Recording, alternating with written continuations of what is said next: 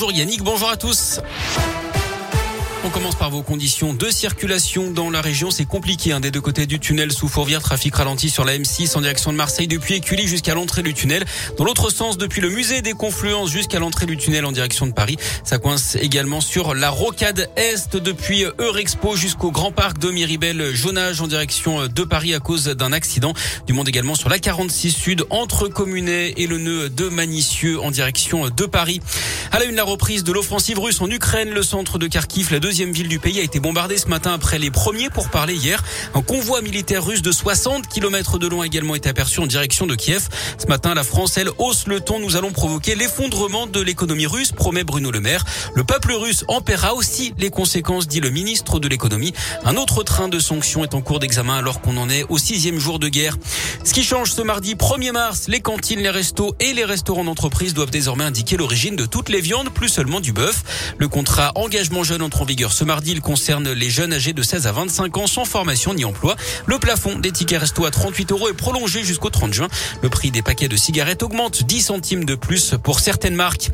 Un incendie au centre de rétention administrative de Lyon-Saint-Exupéry hier vers 18h. Cinq personnes ont été intoxiquées par les fumées. Deux d'entre elles sont dans un état grave et ont été hospitalisées, mais leurs jours ne sont pas en danger.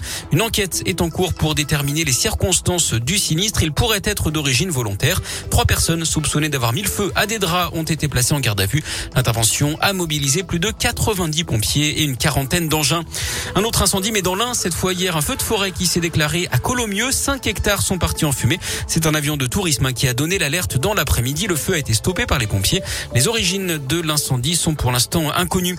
Emmanuel Vargon à Lyon. Aujourd'hui, la ministre déléguée au logement doit notamment se rendre dans le quartier de la Confluence. Elle va assister à une conférence sur la lutte contre le sans-abrisme. Elle signera également le premier contrat d'engagement jeune dont on vous parlait avec le versement d'une allocation allant jusqu'à 500 euros par mois en échange donc d'une formation ou d'un accompagnement. Et puis plus de 200 dossiers non résolus en France, ces fameux cold cases. C'est aujourd'hui qu'est officiellement lancé le pôle judiciaire national dédié uniquement à ces affaires. Une lueur d'espoir donc pour les familles concernées. L'actu sport à Lyon aujourd'hui, c'est le tennis avec l'Open 6e sens métropole de Lyon et l'entrée en liste de l'ambassadrice du tournoi Caroline Garcia.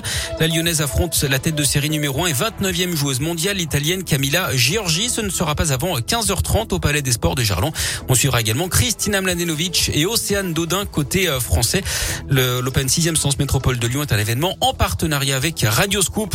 En basket, je vous rappelle que le déplacement de l'Asvel au Zénith Saint-Pétersbourg ce soir est annulé à cause de la situation en Ukraine. Les clubs russes sont d'ailleurs exclus de l'Euroleague.